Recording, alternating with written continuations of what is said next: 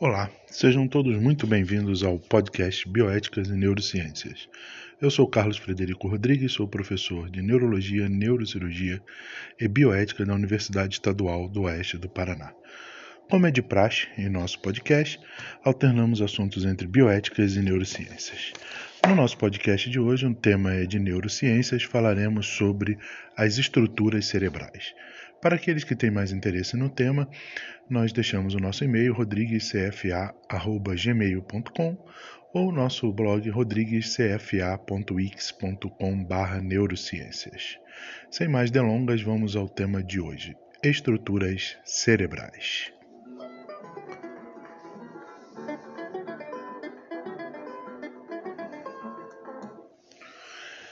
Estruturas cerebrais. O cérebro tem anatomia complexa e com muitas camadas. A abertura dos hemisférios cerebrais dominantes revela outra série de estruturas dentro deles.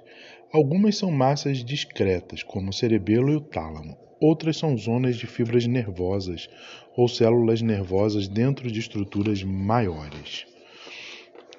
O cérebro possui uma hierarquia para que possamos entender esse funcionamento, nós temos que compreender a hierarquia do cérebro. A hierarquia do cérebro. As principais partes do cérebro podem ser classificadas ou categorizadas de diversas formas. Em todos esses sistemas, a parte dominante é o cérebro, a grande estrutura enrugada, rosa e acinzentada que compõe mais de 3 quartos do volume total do encéfalo. O cérebro é dividido entre os hemisférios esquerdo e direito, interligados por uma, entre aspas, ponte de fibras nervosas, o corpo caloso. No início da vida embrionária, o encéfalo é constituído apenas por uma vesícula, que rapidamente sofre estrangulamentos, dando origem a três compartimentos: o prosencéfalo, ou cérebro anterior, o mesencéfalo, ou cérebro médio, e o rombencéfalo, ou cérebro posterior.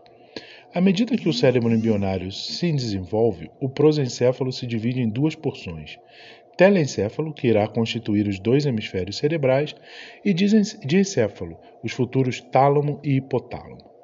Por outro lado, o mesencéfalo não se divide.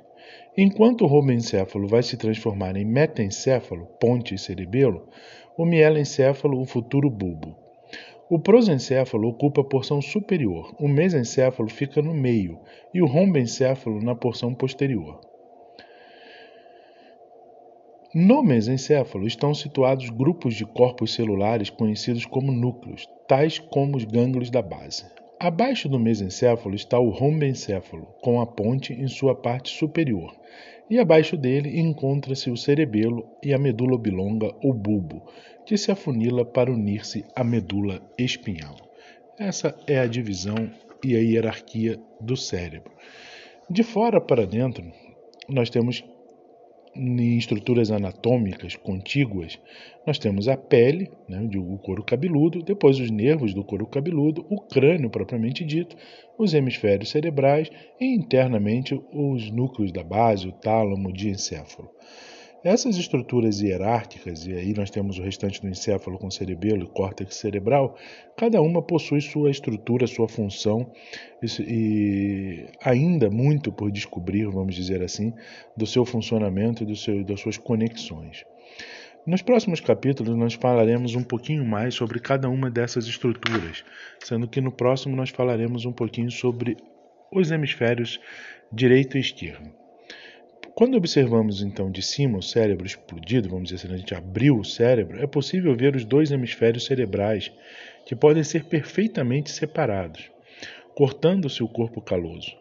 Outras diversas estruturas cerebrais são simetricamente correlacionadas também dessa forma, como o tálamo, que por vezes é descrito como dois ovos de galinha dispostos lado a lado, o cerebelo na parte posterior e inferior do cérebro fica acomodado dentro de uma cavidade do crânio em forma de cuia, conhecida como fossa craniana posterior. Os nervos cranianos, entre os pares 1 e 12, penetram no encéfalo diretamente em vez de conectar-se com a medula espinhal.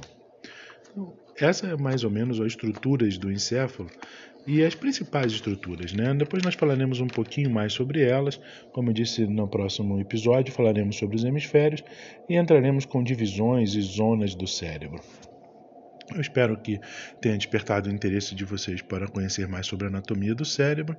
Nesse episódio, eu usei uh, como referência o, o, livro do Ramon Cossenza, Neuroanatomia. É um, um, livro relativamente curto que eu recomendo para aqueles que tiverem interesse para se iniciarem na, na neuroanatomia e nas neurociências. Né? No fundo, como vocês estão ouvindo, a música que nós estamos escutando é Noites Cariocas de Jacó do Mandolim. Então, até o nosso próximo episódio, que será sobre o tema de bioéticas. Até lá, um forte abraço.